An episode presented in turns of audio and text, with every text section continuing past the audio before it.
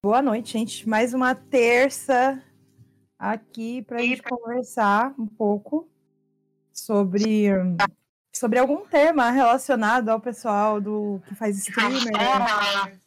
O que, que a gente passa nessa vida de streamer. Mas aí, como de praxe, vou me apresentar para quem ainda não me conhece. Meu nome é Fernanda Souza popularmente conhecida aí nas redes sociais como Leitor em Comum, GitHub, LinkedIn, tudo que vocês forem procurar é Leitor em Comum. É, foi a forma que eu, sei lá, acho que padronizar fica mais fácil. Se alguém perguntar ah, qual o seu, seu LinkedIn, Leitor em Comum, Leitor em Comum, tudo é Leitor em Comum.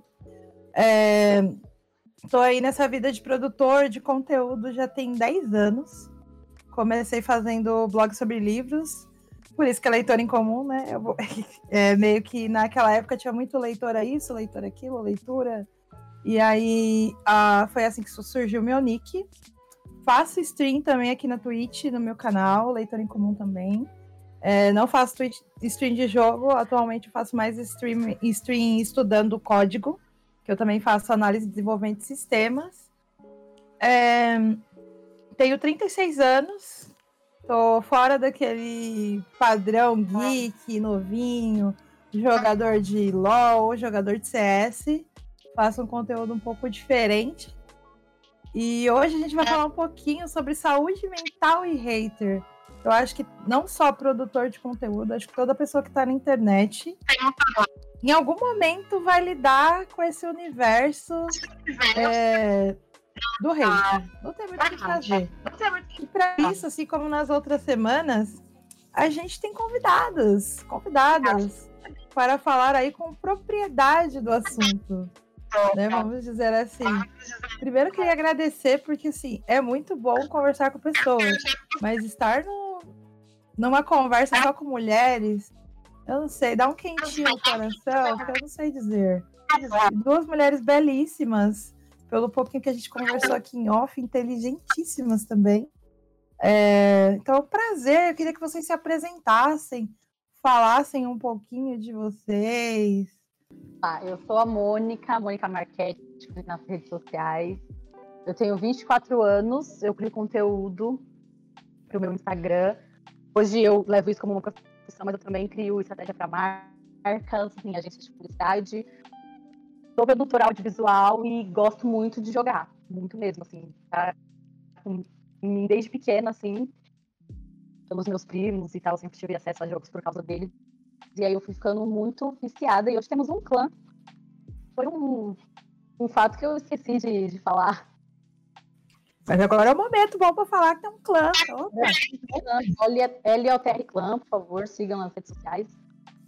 Sou eu e outras pessoas e a gente faz live de várias coisas. De FIFA, CS, tem outras. Meu nome é Gabriele Bervig, eu sou psicóloga, formei recentemente, né? Então eu tenho uma paixão assim pela, pela psicologia clínica, por entender o indivíduo, assim, e também eu tenho muita paixão assim uh, pelo quanto a sociedade produz uh, o sintoma de cada indivíduo, assim, e o quanto a sociedade também tem um sintoma como se fosse o indivíduo. Uh, então, acho que falar desse assunto, assim, de saúde mental também, uh, no contexto de streamer, no contexto de, de jogos, assim, é importantíssimo porque é algo que está na sociedade, assim, é algo que é sintoma quando aparece uh, coisas assim um pouco, comportamentos um pouco fora do esperado, inclusive esse hate, né, que a gente vai falar hoje. Então, enfim, eu sou uma admiradora desse mundo, assim, sou uma gamer de celular, como eu falei antes. Eu acho importante a gente falar dessa questão do gamer do celular, porque um dos pilares da GG, né? Tiago, me corrija aí se eu estiver errada. Mas essa questão de que a gente tem uma comunidade gamer que ela basicamente ela é formada por mulheres que jogam em celular nessa faixa aí dos 25, 35. E o que a gente vê como produção de conteúdo não são pessoas nesse lugar. Né? E tem muita gente LGBT que também consome muito. E a gente está sempre ali naquela uhum. daquele homem hétero padrão. E não é, é, não é dessas pessoas que a comunidade gamer é feita, né? Em, em sua maioria. E sim, tem gente que fala que não. Tem um hate com Free Fire, que a gente vai tentar discorrer um pouquinho sobre ele mais pra frente, que é um jogo de celular. E a galera fala, não, mas jogo de celular não é jogo. Quem joga no celular não é gamer. Eu fico, não, gente, é, é um jogo. Quem joga baralho é gamer. Se a pessoa é viciada e ela gosta muito daquilo no horário de lazer, é jogo. Eu não sei uhum. aonde que foi que a gente se perdeu. Que só quem joga jogo eletrônico é gamer. Só quem joga eletrônico é jogo, não. A gente, eu pelo menos vim da minha geração que o Nintendo era a nossa vida, nosso amor, mas nem todo mundo tinha. E a gente se reunia na casa do amigo para jogar. Tipo, uhum. 10 pessoas e para um videogame. Era um negócio muito insano. E hoje em dia cada um tem seu celular. Então. Basicamente assim também. Comecei... Meu primo, meu tio comprou pro meu primo e aí juntava todo mundo da rua para ir lá jogar. Ficava todo mundo porque no fim das contas é acesso, né? Sim, sim. Aí, ó, até colocou aqui, ó, pessoas pretas também. A maioria dos gamers no Brasil são mulheres e pessoas pretas de, das classes C e D. E na produção de conteúdo sobre game, não é essas pessoas que a gente visualiza. A gente tá sempre vendo outra realidade representada ali na tela. E a GG ela nasceu um pouco para isso, para a gente tentar dar visibilidade maior para essas pessoas que realmente representam o público, que está ali consumindo game e tudo. Eu sei que quando é, eu comecei a fazer live, eu comecei a fazer live de jogo. Justamente porque eu não me via nesse cenário. Mas depois eu descobri que, gente, eu jogo muito mal, as pessoas não merecem isso. Então, não, né? Deixa eu jogar só em off, que tá tudo bem. É, mas aí, pensando assim, vocês já falaram um pouco da relação de vocês com os jogos e um pouco do que os jogos acabam representando para vocês. Aí vem a, a pergunta de um milhão de dólares, porque vocês jogam várias coisas, né? Qual é o jogo favorito? Eu tenho dois. Favoritos do momento, né? Porque da vida eu acho que é impossível de dizer. Eu, eu não tenho capacidade disso. Ai meu Deus, agora eu pensei. A dois. Horizon e The Last of Us. Boa. Gostei. E você, Gabi? Então, eu falei antes, né, da, da live começar, que são jogos que eu tenho, assim, memória afetiva, que é uh, uh, The God of War, né, que eu joguei todos, todos que tinha disponíveis eu joguei. E e também o Zelda, né? O Zelda eu não joguei todos, mas também tenho uma memória afetiva muito boa com ele. No momento eu não estou jogando eles, mas eu posso dizer com certeza que eles são meus preferidos. Sim, é igual, tipo, o meu favorito é Mario. Eu não vou obrigar vocês a verem minha meia, porque eu estou com a meia do Mario hoje. Inclusive, uma meia que tem Mario, Luigi, estrelinhas, tem tudo que tem no Mario, tem na minha meia é o meu jogo da vida. Se você puder falar assim, ah, é o jogo que. É, Mario. Assim, tudo que remete minha infância vem do Mario. É, agora já vamos entrar mais no, no tópico do dia. Vocês já tiveram alguma experiência com streamers? Tem algum streamer de jogo que vocês acompanham? Algum jogo que vocês jogam? Que vocês acompanham? Cara, eu é, não sou de acompanhar muitos streamings, até porque eu sinto dificuldade em, em criar um vínculo com essas pessoas que eu estou assistindo. É, mas vira e mexe eu entro na Twitch pra olhar o que a galera tá fazendo, sabe? Deixa eu ver o que a galera tá jogando. Se algum jogo que eu ainda não joguei, eu fico lá vendo. Mas assim, de certeiro eu não, não acompanho ninguém à risca. Entendeu? Você não pensa em um assim, pelo menos? Ah, esse aí eu vi, ou você um pouquinho mais? Não, eu sou péssima com nomes. no jogo, faço mesmo. E você, Gabi? Tem algum gamer que você que streama que você conhece, sim? Não, na verdade não, mas a minha irmã, ela tá começando nesse ramo, né? Ela faz parte das Sakuras, Aurora, né?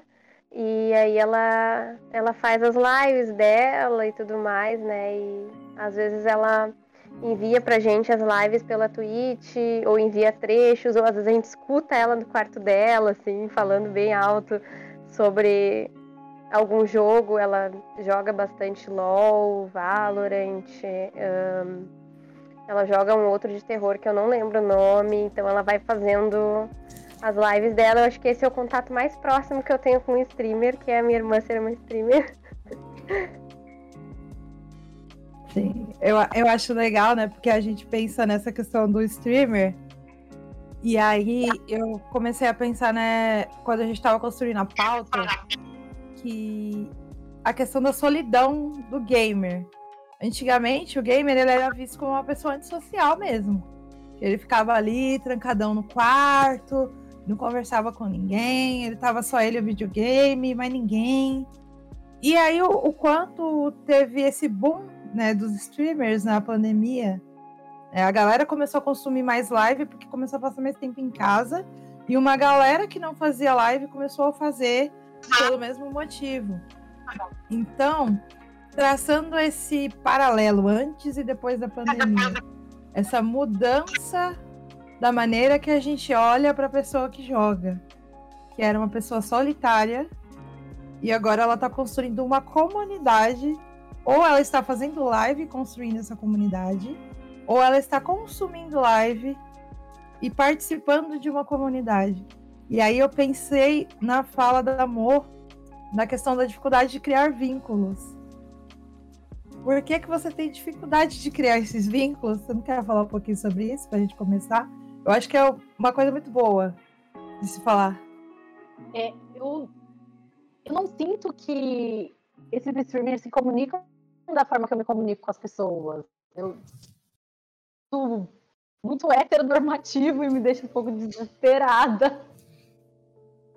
E aí eu não consigo, então sempre que sai algum jogo, como eu não tenho videogame, né? Sempre que sai algum jogo novo, alguma coisa assim, eu vou ver nos perfis desses né, maiores, tipo ratos, esses eu fico, como que as pessoas, né? Não consigo, não consigo criar um vínculo para ver sempre não sei, me dá um, um bloqueio. Eu acho... levar pra terapia. Sim, sim. Mas eu acho que sim e não. E aí, já pensando nessa parte, acho que aí a Gabi vai poder falar um pouco disso, dessa solidão. Quando você olha para sua irmã agora que ela faz stream, que ela tá nas Sakuras, pensando nessa questão do gamer que era uma pessoa sempre muito sozinha. E agora ela está construindo a comunidade dela fazendo stream. Você consegue perceber essa diferença? Bom, uh, enquanto irmã dela, eu ainda sinto ela um pouco isolada, mas eu acho que isso é, é uma coisa que família pega no pé mesmo, assim, ah, só fica no teu quarto, não sei o que, não sei o que, né? Mas uh, se a gente parar para pensar naquela fala que tu disse antes, né, sobre o quanto os streamers estão criando comunidades, né? Eu acho que os gamers, assim, as, essas pessoas que a gente dizia antissociais, sempre foram sociais à sua maneira, né? Então, agora elas estão conseguindo talvez lidar um pouco melhor com esse isolamento obrigatório que a pandemia exige, justamente porque elas conseguem ser sociais à sua maneira. Então, para quem não era desse mundo, para quem não, não costumava participar desse tipo de comunidade, ficou assim uma divisão de águas assim, ficou muito difícil se acostumar em ter que ficar em casa, ficou muito difícil se acostumar em não não falar com seus amigos, porque tem gente que é assim, né? Tem gente que precisa de um ambiente físico para poder se conectar com as pessoas. Então não ficou tão difícil assim com a pandemia. Elas já criam conexões e inclusive relacionamentos, né? Que a gente vê relacionamentos online e tudo mais, uh, em função da pandemia. Então eu acho que a gente, estando de fora, a gente acredita que as pessoas se isolem, mas elas nunca foram totalmente isoladas porque elas sempre tiveram uma rede de apoio ali uh, seja os colegas de jogo, seja a comunidade que assiste. Enfim, sempre teve uma sociabilidade ali. É, aí pensando nas duas falas, Amor falando dessa, dessa questão da comunicação. Que as pessoas não se comunicam da maneira que elas se comunicam com as outras pessoas. E desse paralelo que você traçou de que mesmo ela fazendo a comunidade dela, vocês, enquanto família, ainda se sentem um pouco distanciados, né? Que ela acaba tendo outra forma de comunicação. Eu venho num outro paralelo que é a pessoa que gosta de estar com gente e gosta muito de rede social. É, eu acho muito louco, porque os meus amigos sempre falavam: ah, mas como assim? Você. Eu tô em várias redes sociais, mas estou em uma que não é popular entre os meus amigos, que é a minha favorita, que é o Twitter, por exemplo. É, eu tenho uma rede, eu posso dizer que hoje em dia eu tenho uma comunidade no meu Twitter. E aí os meus amigos falam, ah, não sei como você consegue mexer nisso aqui, nananã. Eu gosto da rede social, mas eu também gosto de estar com pessoas. É, porque nem tudo que eu quero conversar, eu consigo conversar na minha rede física. não sei se vai fazer sentido para vocês. E nem tudo é, que eu quero conversar, também eu encontro na minha rede virtual. Então a gente precisa conversar com, com outras pessoas, é, com interesses em comum, mas aí a gente está sempre naquela busca do interesse comum e talvez a sua irmã em família não encontre pessoas com interesse comum. E aí por isso ela vai buscar isso fora. E já por outro lado, a gente vê a amor falando que ela já não consegue se comunicar é, da mesma forma e nessas comunidades que são criadas entre as pessoas que jogam e ela tem uma comunidade com pessoas da família. Eu confesso que isso não estava no roteiro, mas achei super curioso, que eu não esperava ter duas realidades tão diferentes na mesma conversa. E aí eu fico pensando, o que uma acha da fala da outra? Ai, não sei. é que é difícil dizer, assim. Parece que qualquer coisa que eu disser eu vou estar tá julgando, sabe? Mas. Não tem certo não... e errado e não tem julgar. É, mas não. não... Porque é, é isso, é um ponto de vista. Eu acho que eu também me identifico um pouco com, com o que a Mo diz, falando uh, do meu ponto de vista, das minhas vivências, entende? Mas eu tava meio que defendendo uh, o assado da, da minha irmã, assim, né? então, porque eu, eu também, assim, fui uma daquelas pessoas que, que sofreu com o isolamento forçado, assim, da pandemia, por ser uma pessoa que, que precisa de conexões físicas uh, ali ao vivo, assim, não sei como dizer. Eu preciso, então, eu era aquela pessoa que abraçava muito, agora não posso abraçar ninguém, entende? Então foi um pouco de choque, assim, esse, uh, esse isolamento forçado. Então, ainda assim é difícil ter conexões, até com os meus amigos. Eu não gosto de conversar por chat, por exemplo, com eles, mesmo sendo pessoas que eu conheço. Então, imagina pessoas que eu não conheço, sabe? Eu tenho pouquíssimos amigos virtuais. Acho que não enche minhas mãos assim de amigos virtuais que eu tenho que eu conheci no modo virtual e que mantenho assim uh, relações íntimas de amizade e tudo mais. Então acho que eu me identifico com a fala dela, assim, eu não tenho como, como criticar uh, e, e achar esquisito, assim. Enquanto você falava, eu tava aqui pensando, porque é muito doido, né? Eu sou criadora de conteúdo e eu tenho um, uma comunidade muito grande em outra vertente no meu Instagram. E aí pensei agora, como galera gamer, eu não consigo ter esse vínculo virtual que eu tenho online por causa dos meus primos e da rede de amigos que a gente fez. Talvez, aí pensei aqui também, talvez seja porque quando eu era mais nova eu fazia muito corujão com os meus primos para jogar. E aí eu ouvia a galera xingando tanto, porque na época eu não jogava bem. Aí eu pensei agora, essa associação. Pode ter sido isso. Eu, teve, uma pessoa que botou, teve uma pessoa que botou aqui, até eu tô com saudade de dar abraço. Doca. Doca não gosta de abraço, eu acho que foi isso que ele quis dizer, né, Doca? eu sou a pessoa dos abraços e sou a pessoa do virtual. Eu conheço muitas. Tem muita gente, por produzir conteúdo há tanto tempo. Tem uma pessoa que é uma das minhas melhores amigas, ela mora em Brasília. Inclusive, tá essa bagunça aqui atrás, que parte da mudança da Rafa ficou aqui, porque ela voltou para Brasília, ela estava em São Paulo, voltou e ela falou: Fê, não vou conseguir levar tudo, deixa um pouco das minhas coisas na sua casa. Eu falei: beleza metade da mudança dela tá aqui na minha mesa. é, atrás de mim. Então, é, ela é uma das pessoas que eu conheci, mas eu conheci no virtual, depois a gente se conheceu pessoalmente, é, em eventos relacionados à comunidade literária, Bienal do Livro, essas coisas. E agora ela é muito. É uma pessoa que eu gosto muito, sou muito apaixonada por ela.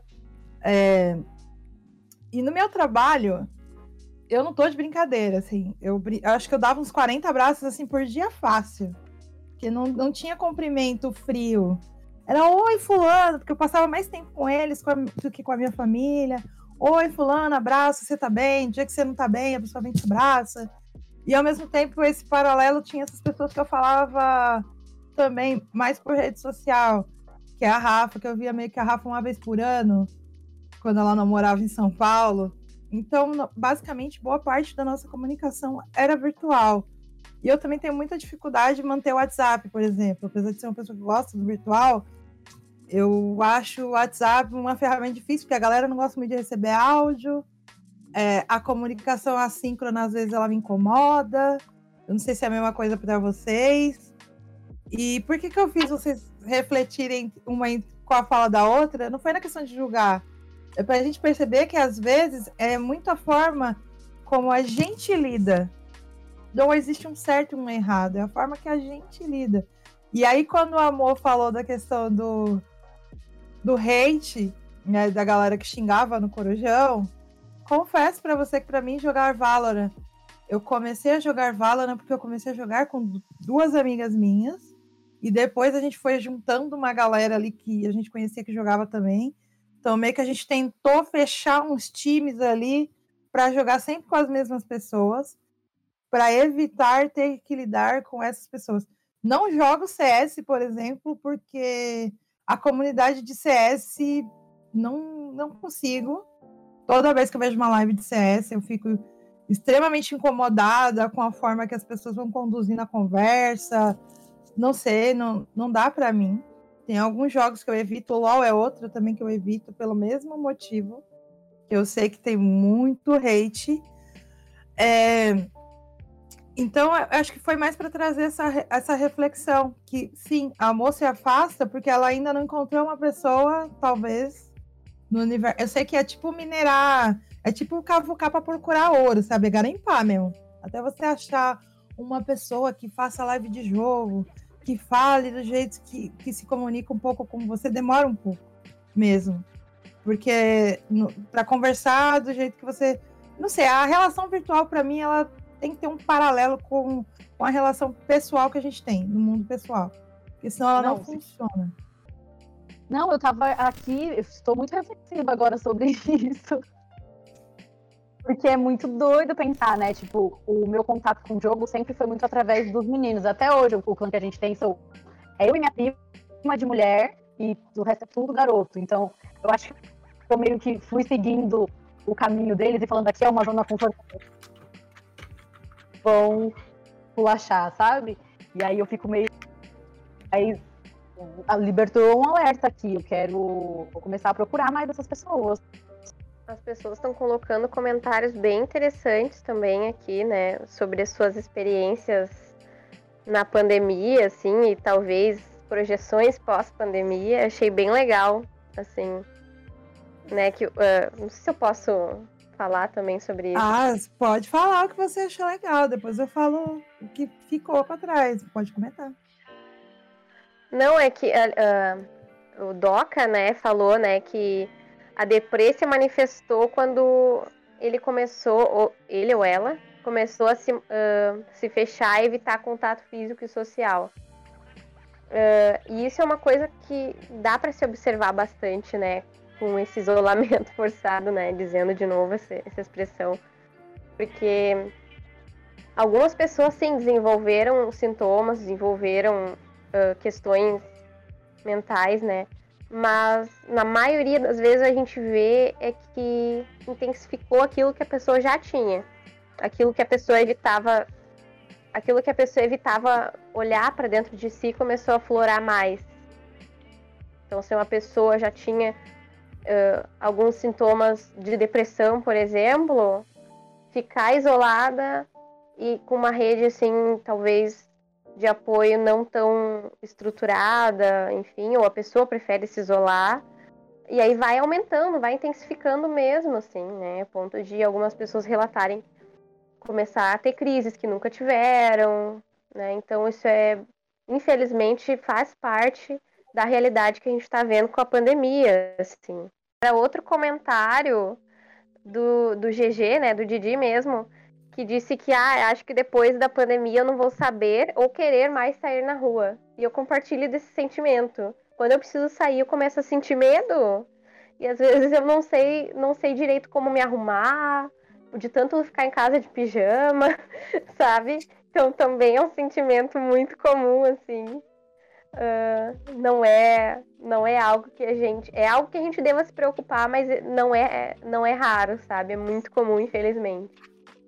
Sim, aí o Taiga também falou que acha que vai ficar com, com medo de sair, mas precisa, né? Ficou a maior parte do tempo de boa, mas percebeu que às vezes é essencial ter um, um respiro e se encontrar com alguém. Eu sinto muita falta desse respiro, de encontrar pessoas, ter uma semana difícil no trabalho e falar, gente, vamos pro bar, vocês bebem cerveja, eu bebo um suco. Mas vamos para uma mesa de bar falar besteira a gente não pode fazer isso nesse momento. Falar para os meus amigos, eu tive uma semana difícil, vocês podem vir aqui para casa no final de semana? Vamos jogar um Uno, sei lá, jogar um Just Dance, não sei, qualquer coisa. Também não posso fazer isso. É, e aí também o Karma Rodini, tô literalmente com uma pilha de jogo fechado na caixa, esperando a quarentena acabar. Ele tá falando mais na, acho que mais na questão dos board games, me corrijam se eu estiver errada jogo de mesa, tabuleiro. Eu estava no movimento de começar a ir para luderia ano passado com as minhas amigas. A gente estava procurando luderias, bares com ambiente familiar, para a gente começar a e levar os filhos da gente para conhecer os jogos de RPG e tal. E aí veio a pandemia e tururu, né? Acabou os planos. É, e aí tem teve uma pesquisa mostrando que as pessoas estão se acostumando a não sair e ver outras pessoas um tanto por decepção com a sociedade. É, eu acho que tem o extremismo, que já vem já vinha se manifestando um pouco antes e está se intensificando talvez com a pandemia, é, que na internet a galera fala qualquer coisa, né? Que não falaria ao vivo, na maioria das vezes. E na internet tem muita coragem para falar.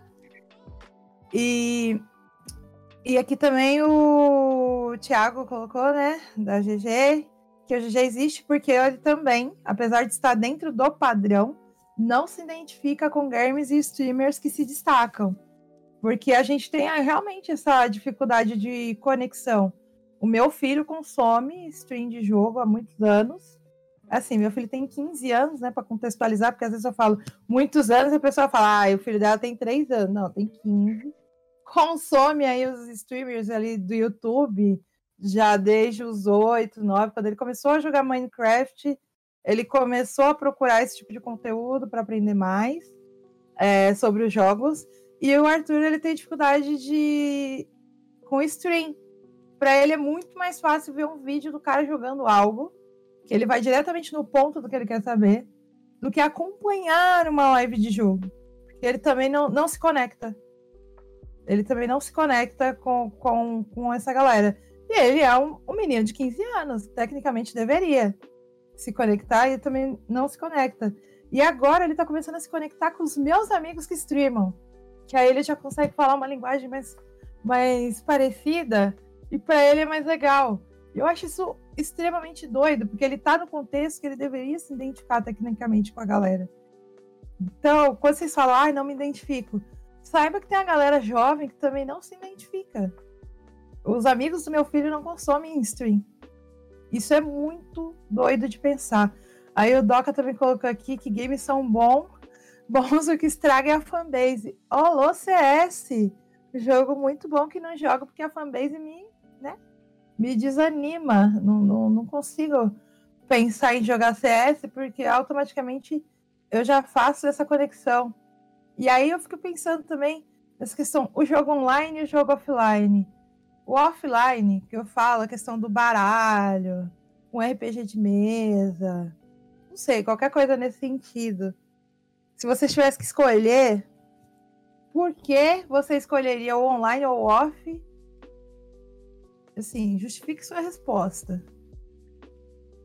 Eu escolho jogos offline por causa dessa interação que ó, rola no online. Tipo, essa, agressividade que a galera tem quando tá jogando. Você não pode errar nunca. Se você erra, fim do mundo. Você é a pior pessoa desse mundo. Então, acho que por causa disso eu fico com, com o offline. E você, Gabi? A Gabi então, tá pensando. Eu, pois é, eu, eu não jogo esse tipo de jogo, né? Então, os jogos online que eu jogo, eu tenho amigos assim que jogam, mas a nossa interação é mais é para dar dicas, né? Como eu jogo, tô jogando jogo de estratégia e tudo mais. Então, é, é bem na amizade, assim. Então, eu não sinto, eu não percebo essa toxicidade, assim. Então, eu não sei dizer. Eu acho que depende muito do meu humor, assim. Quando eu tô mais afim de jogar off, quando eu tô mais afim de jogar online. Mas isso que a Amor falou, com certeza, é uma coisa que a minha irmã, por jogar esses jogos, ela sofre muito com esse tipo de ataque e tudo mais, né? Às vezes só por ser quem ela é. E, ou quando ela faz alguma coisa, joga mal e tudo mais, também essa cobrança. Então, eu acho que isso me afasta, inclusive, de tentar jogar esse tipo de jogo. Né? Só de ver o que, que ela já sofre de violência. Aí pensando já em todo esse panorama que a gente começou a dar, é, a mudança nos meios de comunicação, né? A pandemia veio aí para fazer a gente mudar a forma que a gente se comunica. Eu tenho duas amigas em particular que a gente tem um grupo aí de sete amigos que a gente gostava de se reunir sazonalmente, assim, uma vez por ano, pelo menos, a gente conseguia reunir todo mundo, amigos da primeira graduação. É, a gente conseguia se reunir para beber, é, jogar um baralho, falar mal da vida do, dos outros, falar mal do trabalho a gente conseguia passar, tipo, pelo menos um, uma tarde aí por ano, todos, mas sazonalmente a gente ia se encontrando em separado. E essas duas amigas, é, a tecnologia salvou a nossa amizade? Não, salvou a nossa vida mesmo. Porque a gente ressignificou a forma que a gente se relacionava. Eu também nunca fui muito fã de chamada de vídeo, por exemplo. Nunca gostei muito. Eu falava, não, gente, for pra fazer uma chamada de vídeo, vou na sua casa. Quando alguém falava pra mim, não, a gente faz uma chamadinha de meia hora. Eu falava, não, chamada de vídeo não. Se é pra fazer chamada de vídeo, vou na tua casa. E a gente começou a fazer primeiro uma vez por mês, depois a cada 15, depois semanal, depois a gente começou a jogar jogos juntas, e aí a gente começou a fazer isso mais de uma vez por semana. E ressignificou a forma que eu me comunico com as pessoas. E aí, pensando nisso, tem alguma relação de vocês que vocês conseguiram ressignificar dessa forma com a tecnologia? Uma pessoa que vocês conversavam muito e começaram a conversar talvez um pouco mais por agora? Acho que não. Acho que algumas pessoas, eu tinha alguns amigos em comum, assim, coisas, e a gente não tinha tanto contato off. E aí, com a pandemia e né, tentando distrair a mente a gente começou a se conectar para jogar Among Us e viramos uma grande irmandade.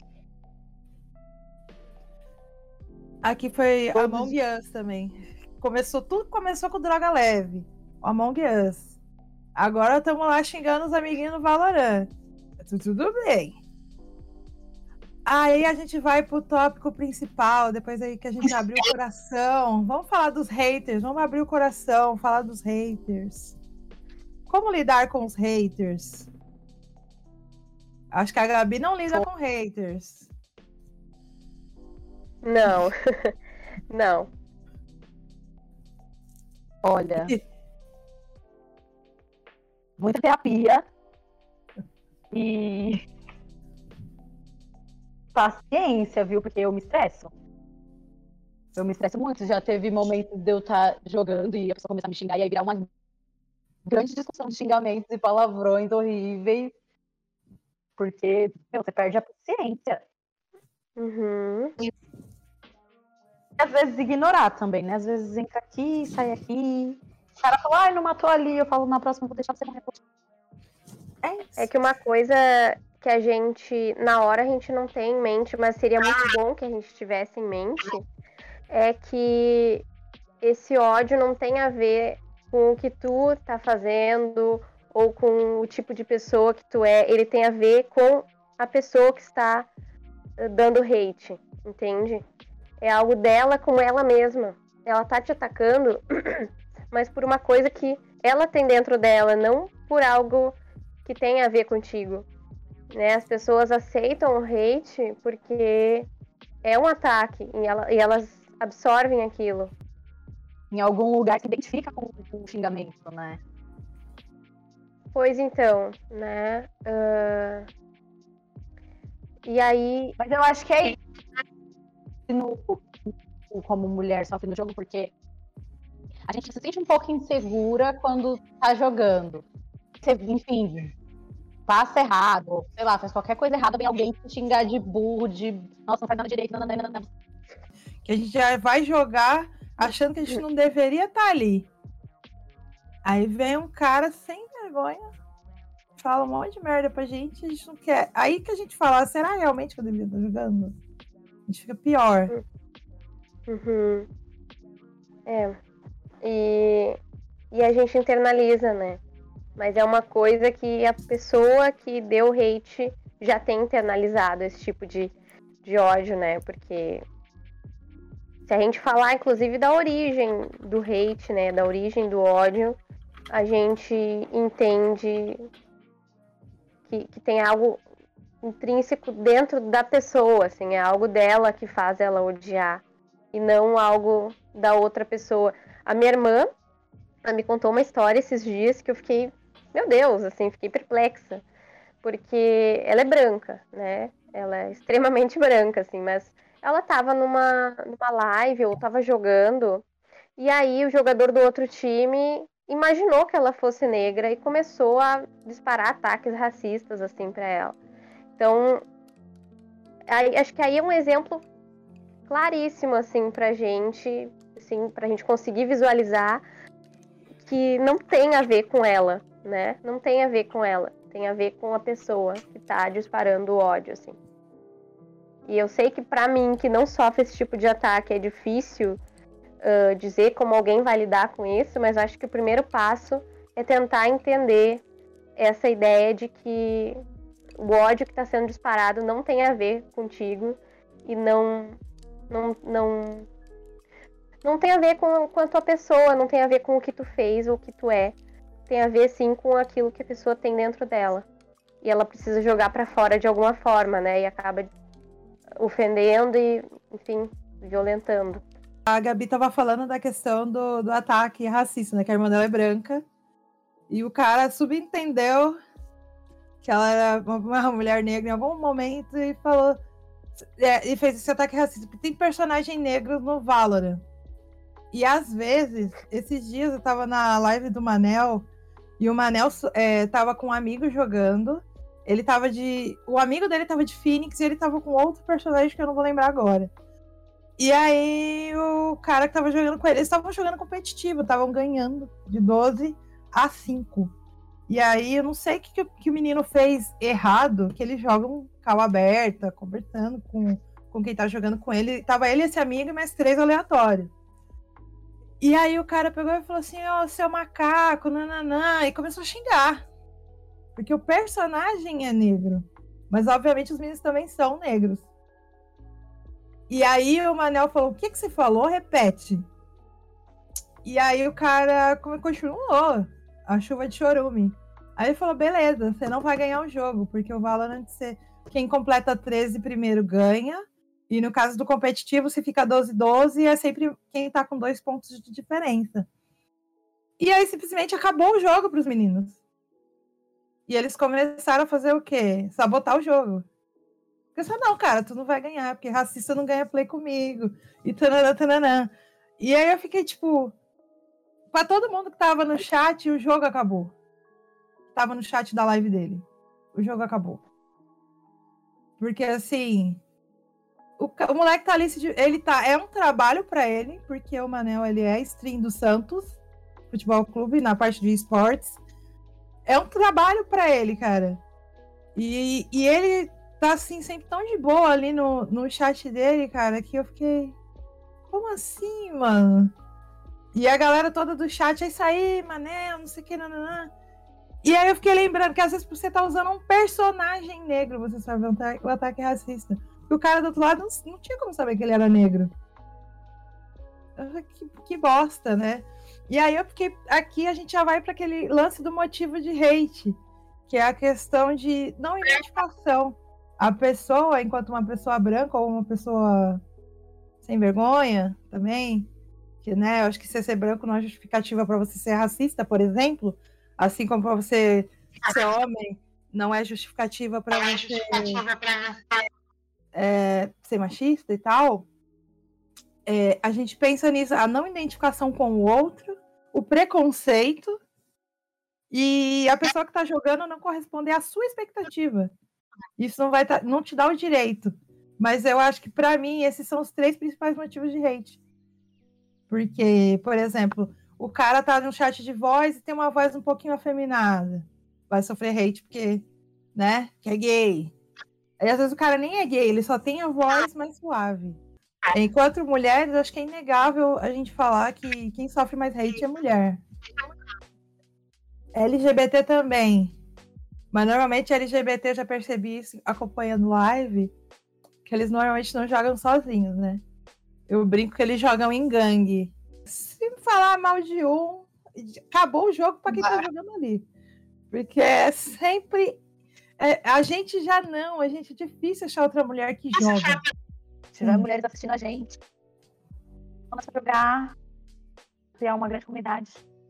Vamos, demorou. Tem, tem as Sakuras, né, que a Gabi já citou, que são só meninas que streamam. Sim. Que a irmã dela faz parte. E aí eu pensei numa coisa engraçada pra gente meio que fechar essa parte do hate um pouco mais leve. Tiago, você conseguiu pegar o vídeo? Ah, eu aceito. Alguém não aceita? Não sei, eu sou. Você não aceita? Mundo, Você não se aceita? Eu, eu, me aceito. Eu vivo num mundo onde só vejo as pessoas que me aceitam. assim, não vejo as pessoas que não me aceitam, eu não as vejo. É. Um dia me perguntaram assim: é, ah, o que, o que você acha da, dos haters? Um repórter. Nossa, me perguntam isso todos os dias. Então, isso é muito desnecessário, porque é como se o mundo fosse feito de odiadores, de haters. Hum. Como você lida com os haters, os meus haters? Porque eu não, não os vejo. Entendeu? Como você lida? Como é pra você ver que eu tenho haters? Porque as pessoas se realizam na, na, nos haters dos outros. Que delícia, tá falando. Vamos lá, tem que é, é interessante você falar mal dos outros, não importa mais, entendeu? O que tá fazendo. Então as pessoas chegam pra gente e perguntam: Como você lida com os haters? Fala, eu não sei, eu não, não, eles não, eu não trabalho com essas pessoas, não são meus amigos, não frequentam minha casa. Eu não lido com eles, entendeu? Como você lida com essa situação? Que pergunta chata, é sempre a mesma pergunta. Então a pessoa é negra, vamos perguntar de racismo. Eu acho ótima Ótima essa fala da, da Carol sobre haters. Porque, tipo, não quero lidar. Isso, inclusive, esse é um dos motivos que eu muto o chat dos jogos. Lágrima de haters. Quer falar mal de mim? Não vai conseguir. Tô rachando. Não, é, é assim, porque eu, fiquei, eu falei, não, a falar de hater é um pouco pesado, né? A gente tem que dar.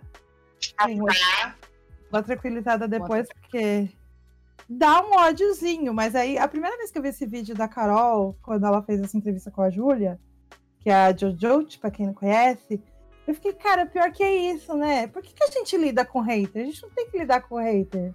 Faz de conta que não existe. Como ela falou, vou viver num mundo que só tem gente que me aceita. Eu não quero hater. Aí vem a Gabi falar, falar agora da parte psicológica. Dá pra gente ser a Carol com cara na vida real, assim? Não lidar com hater? Você acha que isso é mais saudável ou lidar com o hater? Dá pra gente viver num mundo que a gente só tem gente que te aceita, que não, é, não faz hate contigo? Eu acho que é impossível. Eu acho que é impossível, porque por mais que tu bloqueie aquela pessoa, que tu bana ela, vai surgir outros. Isso é sintoma social, entende?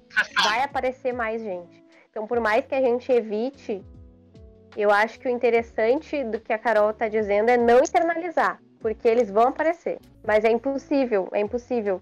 E eu acho que o hate surge justamente por isso, porque essa pessoa vive no mundinho dela. Então tudo aquilo que é diferente, ela precisa odiar para ela poder reafirmar esse mundinho que ela vive. Então se a gente também optar por viver no nosso mundinho, será que a gente não vai estar tá criando esse mesmo mecanismo de expulsar tudo que não é parecido com o nosso mundinho? Ai, gente, eu fico eu fico pensando, né? É, eu lembro uma coisa que me falaram, que a partir do momento que você ignora 100% isso, uh, as pessoas que estão falando contra você, na verdade, estão é, falando mal de você, você periga entrar numa bolha, que nem sempre essa bolha ah, é saudável.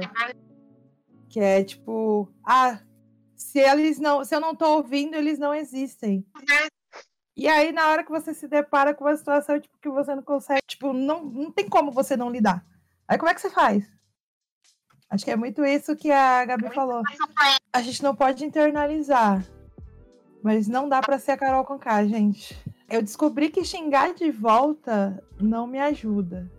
Que eu acho que eu fico um pouco mais. Eu acho que eu fico mais irritada, sabe?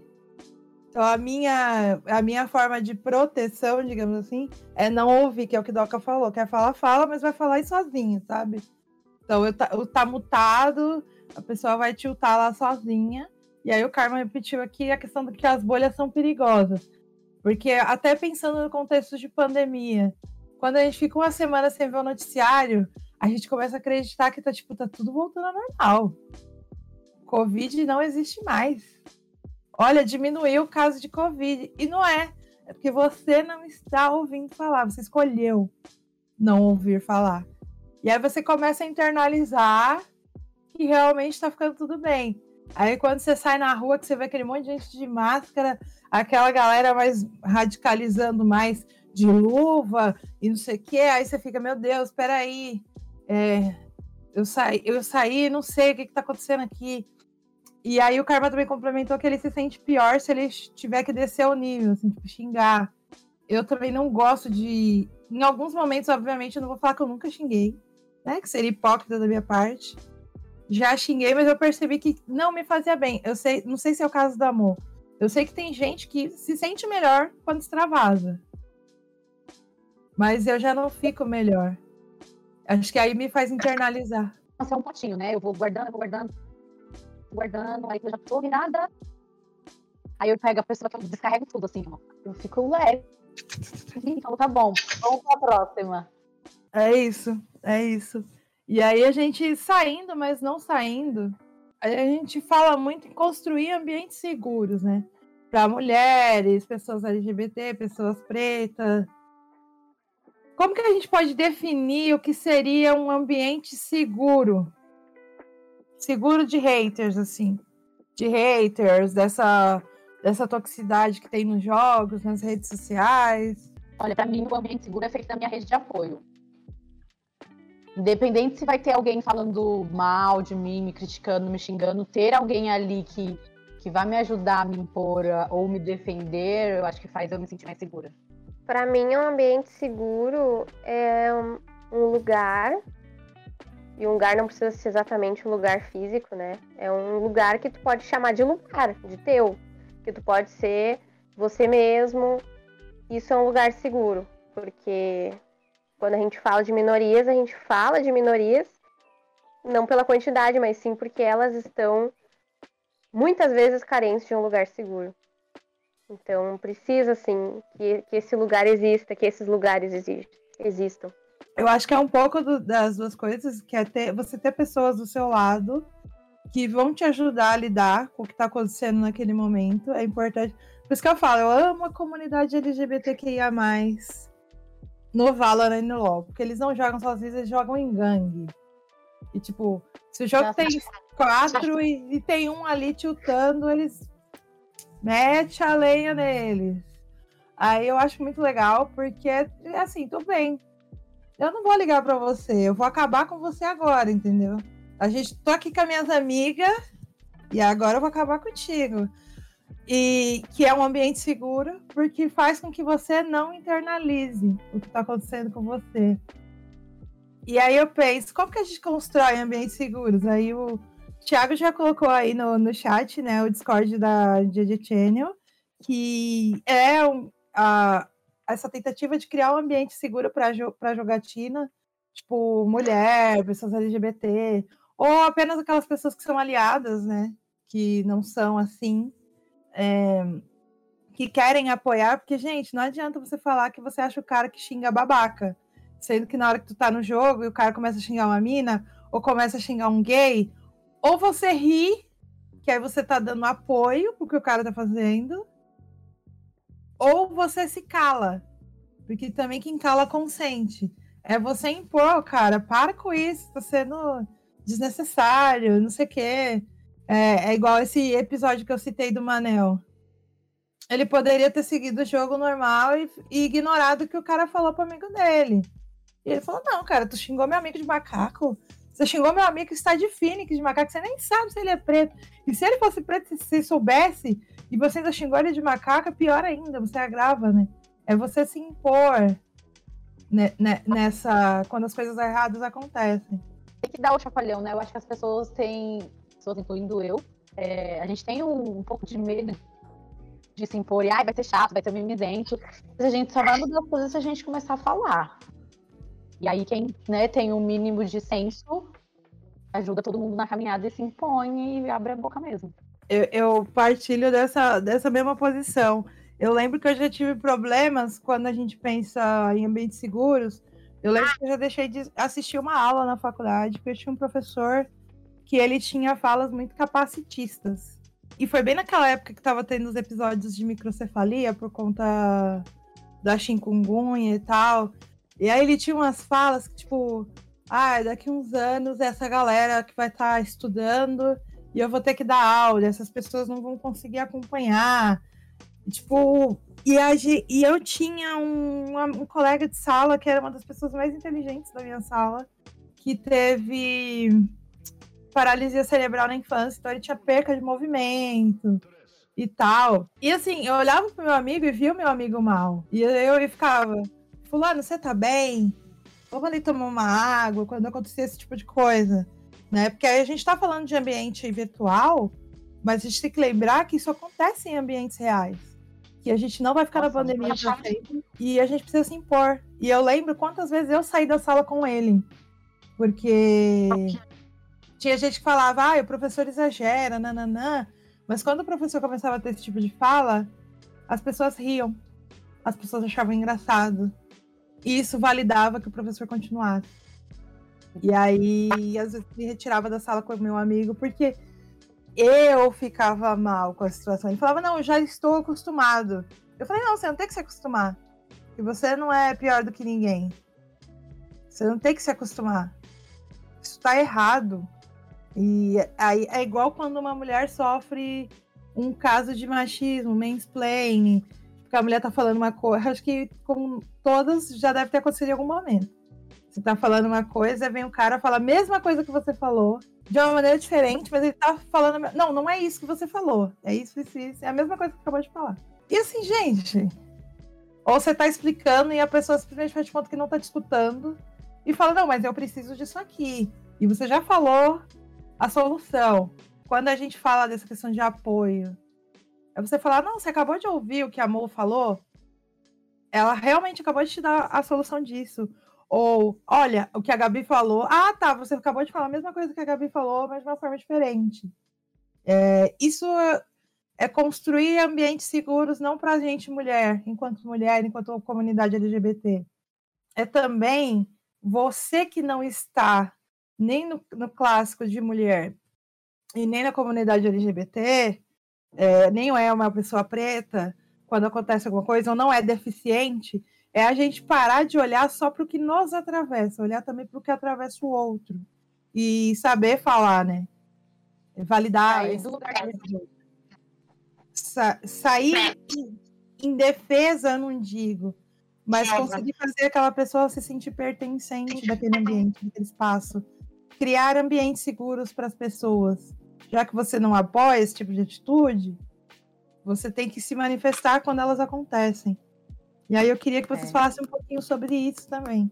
Sobre coisas que vocês já passaram, pessoas que apoiam vocês quando esse tipo de coisa acontece, algum caso que vocês queiram comentar em específico? Jogo.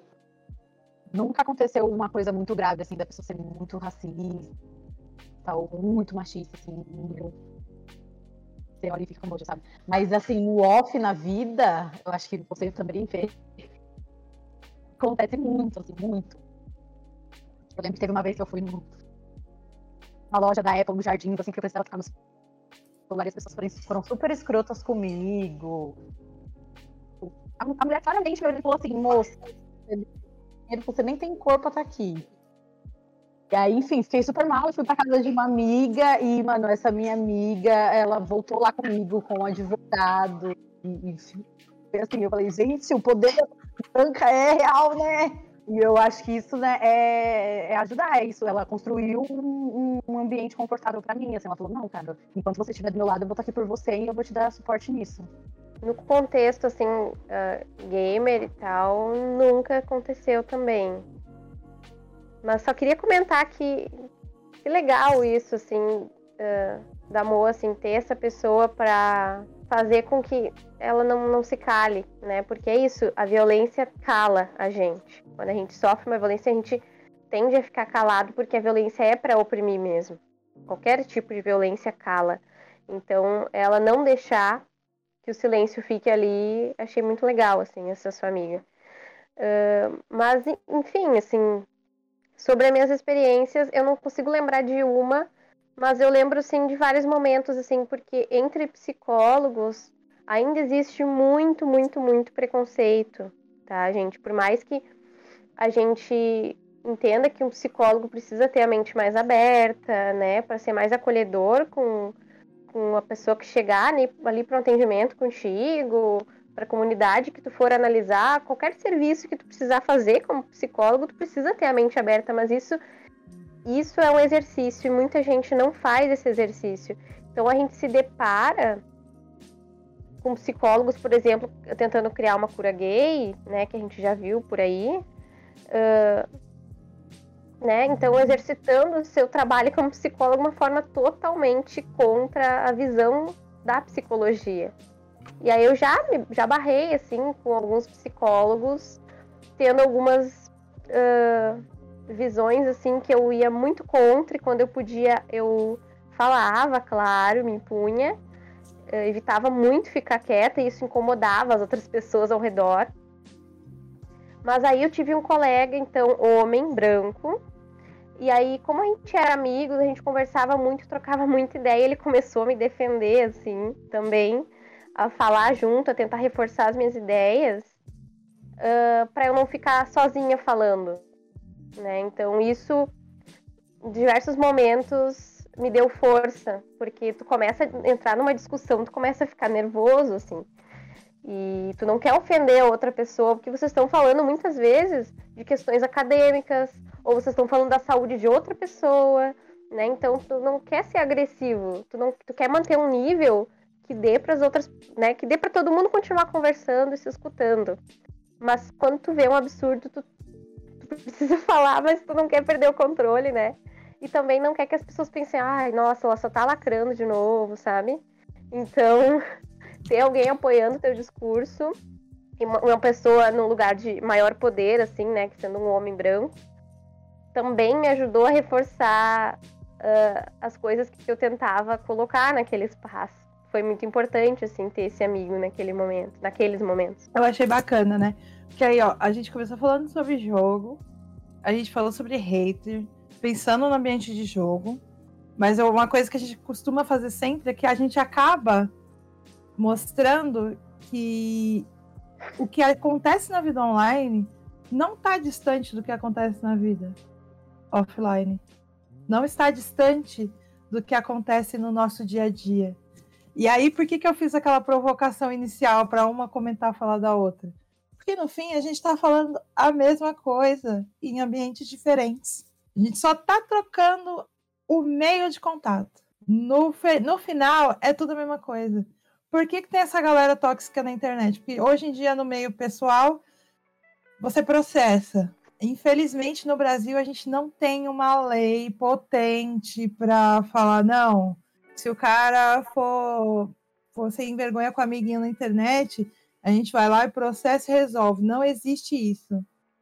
A gente tem as plataformas de denúncia, a gente está ali falando das plataformas de denúncia, mas não é efetivo, gente. Agora, na vida real, tu pega, grava um vídeo, vai lá, processa. Então a pessoa tem muito mais cuidado, às vezes, no falar do que ela vai ter no virtual, porque no virtual, no real ela tem medo de tomar o processo. No virtual ela usa o anonimato como ferramenta de validação para ser escrota. E aí, agora, Gabi, agora, amor, concordamos que no fim das contas estamos. Não há um julgamento, não há um certo e errado. Vocês concordam nessa parte agora? Voltando, pensando naquela reflexão que a gente fez lá no começo. Tô concordando com isso desde o início. Sim. Quando foi dito, eu concordei. Sim. Aí agora eu vou fazer uma provocação pra Gabi. Agora tu vai olhar a tua irmã jogando, aí você já vai pensar, agora eu entendo. Porque que ela corre para fazer uma comunidade para jogar com, pessoas, com outras pessoas que falam a mesma linguagem que ela. Porque no fim é tudo, é tudo isso, é, uma, é um complemento, né? É, é o complemento da relação, né? Do ser humano. No fim das contas, a gente só quer se sentir acolhido pra jogar no seu joguinho em paz. Eu faço essa provocação sempre, sabe? Porque eu já ouvi muito. Ai, ah, você é doida, você deixa teu filho jogar. É, você não sabe com quem teu filho tá conversando. Eu sei com quem meu filho conversa. Mas aí eu fico, gente, eu sei porque eu tô num espaço de privilégio que eu consigo sentar com meu filho e falar de igual para igual. Eu sei que muitos pais têm essa dificuldade, muitas famílias têm. Mas assim, por eu gostar de jogo, por fazer parte da minha infância, eu entendo ele.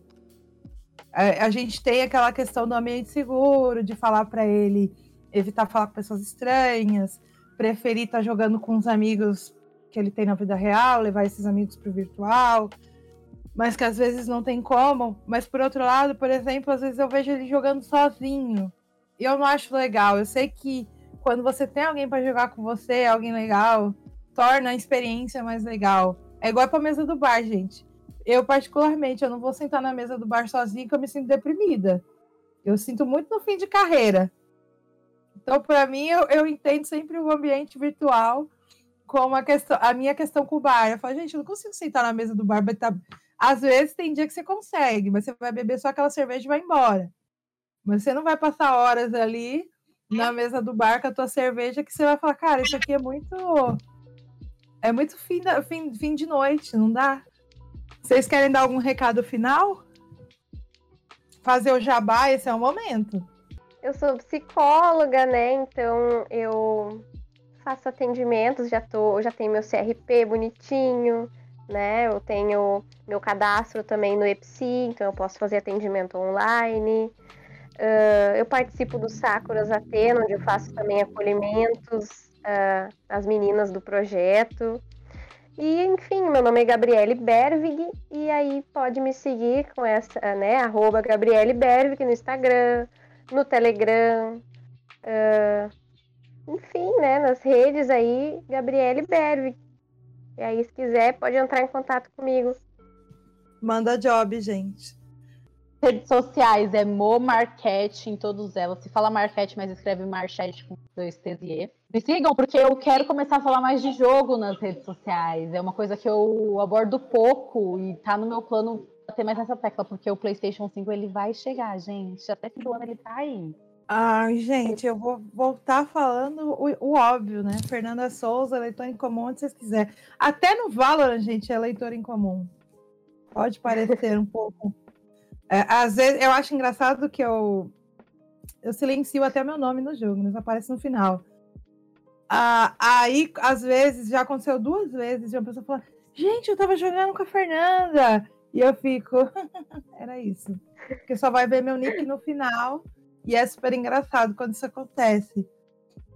É, porque aí, tipo, eu fico, ah, agora você viu que eu jogo mal mesmo, né? Tipo, não é só.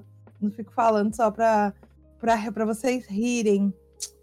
É, meninas, falando em agradecimento, eu vou reforçar o que eu já falei na semana passada.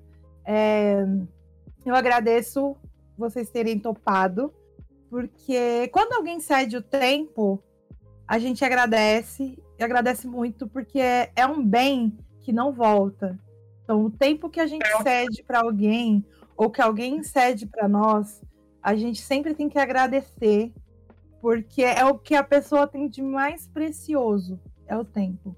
Então, por vocês terem cedido o tempo de vocês nessa terça-feira, um pouco do conhecimento, das experiências, das vivências de vocês.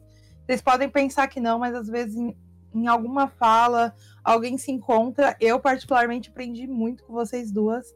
Achei interessantíssimo partir de dois lugares diferentes na relação de, com o jogo e que no final vocês se encontraram.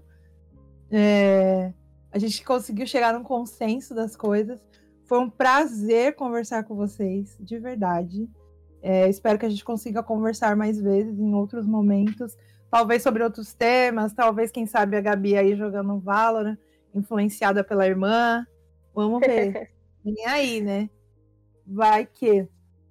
E obrigada, Vai. Thiago, mais uma semana por estarmos juntos aqui. Gente, muito obrigada. Eu fiquei emocionada, a conversa foi ótima. Quero jogar com vocês. Então vamos achar um ponto de identificação aí, que está todo mundo jogando fazer uma partidinha. E é isso, entrem no, no, no, grupo lá no Discord do GG. Ai, sim, com certeza. Eu amei. Eu acho importantíssimo sempre falar sobre saúde mental em qualquer contexto que for, mas assim, quanto mais der pra gente pensar e construir junto, mais legal fica, assim, então pode me chamar de novo. E eu vou, vou me dispor com certeza. Amei participar.